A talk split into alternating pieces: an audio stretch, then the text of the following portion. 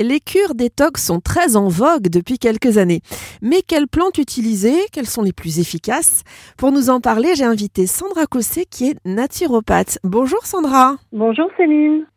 Sandra, quand faut-il envisager une détox par les plantes? Euh, Y a-t-il des signes organiques concrets euh, que l'organisme justement a besoin d'être décrassé, si j'ose dire? Oh oui, un certain nombre de signes indiquent le besoin d'une détox comme euh, des problèmes de digestion, un transit perturbé, des gaz, des ballonnements, la bouche pâteuse, une mauvaise haleine, des problèmes de peau, une tendance à la somnolence après le repas ou encore une fatigue persistante et un manque d'entrain. Alors, qui dit euh, détox dit toxine.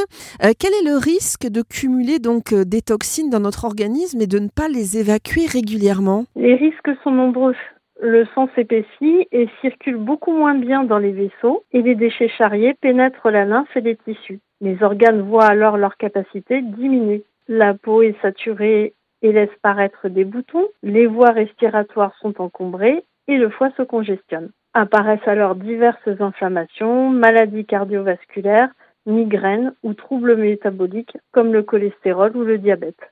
Sandra, je vais vous proposer un, petit jeu, quelques cas de figure, et puis vous allez nous donner euh, vos conseils de professionnels. Alors, premier cas, j'ai des problèmes de foie, donc j'ai la langue et, la laine chargées. Quel type de plante me conseillez-vous? Problème de foie plus langue et haleine chargée, je vais faire un point sur son alimentation afin de rectifier ce qui est nécessaire de l'être et voir également si cette personne prend des médicaments afin d'éviter toute interaction avec les plantes conseillées. S'il n'y a pas de contre-indication, des plantes dépuratives et hépatoprotectrices, comme l'artichaut, le chardon-marie, le desmodium, pourront alors être conseillées pour stimuler le travail du foie. Il existe neuf plantes pour détoxiquer le foie, mais on ne les utilise jamais en même temps. Toutefois, si l'une incommode ou si le corps ne réagit pas trop, nous avons de la ressource. Il existe un autre moyen tout simple pour stimuler le foie, c'est la bouillotte chaude. C'est extrêmement efficace pour intensifier son fonctionnement, surtout lors de la détox. Il suffit de poser votre bouillotte remplie d'eau chaude à la hauteur du foie une quinzaine de minutes le soir, confortablement installé pour terminer votre journée et vous détendre. J'ai des rhumatismes, des douleurs articulaires. Alors, que me conseillez-vous comme plante, euh, Sandra? En ce cas, nous allons chercher à éliminer les cristaux, c'est-à-dire un type de toxine provenant de la digestion de certains aliments, comme les protéines animales, mais aussi du stress, et viennent s'agglutiner au niveau des articulations et finissent par créer une inflammation, d'où les douleurs. Ces mêmes toxines peuvent être également à l'origine des calculs biliaires et rénaux. Je proposerai donc une alimentation anti-inflammatoire, hypotoxique, des plantes sous forme de tisane afin d'éliminer ces acides en surcharge via les reins, comme le cassis, draineur et anti-inflammatoire par excellence, ou de la queue de cerise, ou via le foie intestin avec le fumeterre, le romarin ou le chardon-marie. J'ai des migraines euh, très fréquentes et euh, mes examens médicaux sont normaux. Hein. Alors, quelle plante ou mélange de plantes euh, pouvez-vous me proposer pour me soulager un petit peu? Alors, je vous proposerai un drainage du foie sans aucun doute et je verrai également votre état nerveux. Nous retrouverons des plantes comme le chardon-marie, le fumeterre, le romarin, le desmodium, l'artichaut ou le radis noir.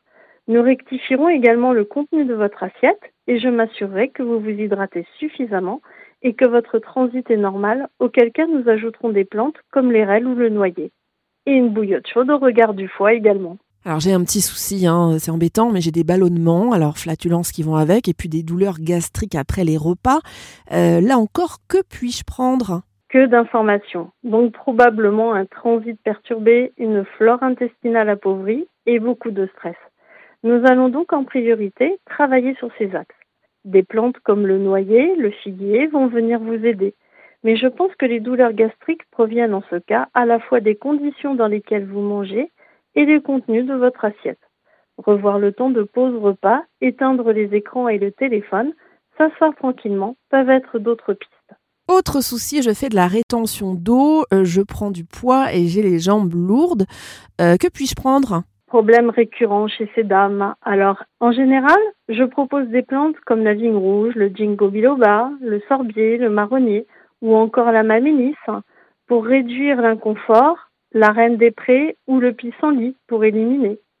Des petits conseils tels que surélever les jambes en fin de journée marcher les pieds dans l'eau si vous êtes en bord de mer comme moi, ou bien la bouillotte au regard du foie, encore une fois, pourront vous accompagner. Je pourrais même vous conseiller un mélange d'huiles essentielles pour soulager localement. Alors je suis euh, de nature anxieuse, hein, je suis plutôt stressée, j'ai du mal à m'endormir. Euh, quelle plante puis-je prendre éventuellement dans la journée ou le soir avant le coucher? Stressée comment, Céline? Peut-être que d'aller vous oxygéner 20 minutes chaque soir vous aiderait euh, à vous détendre et qu'une plante comme le tilleul ou le figuier vous permettrait d'éteindre votre mental pour vous endormir.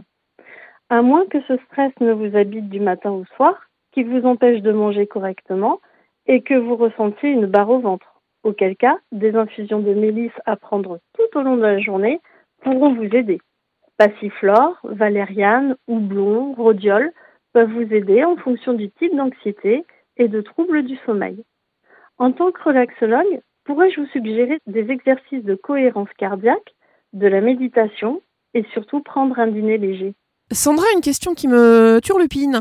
Euh, vaut-il mieux aller voir un ou une naturopathe ou phytothérapeute euh, quand on veut faire une détox ou alors on peut euh, très bien finalement se débrouiller tout seul? Alors, il est plus judicieux de consulter un naturopathe avant d'entreprendre une détoxination lui seul pourra déterminer si vous êtes en état de l'entreprendre, comment et combien de temps? Et n'oubliez pas que c'est un professionnel de la phytothérapie.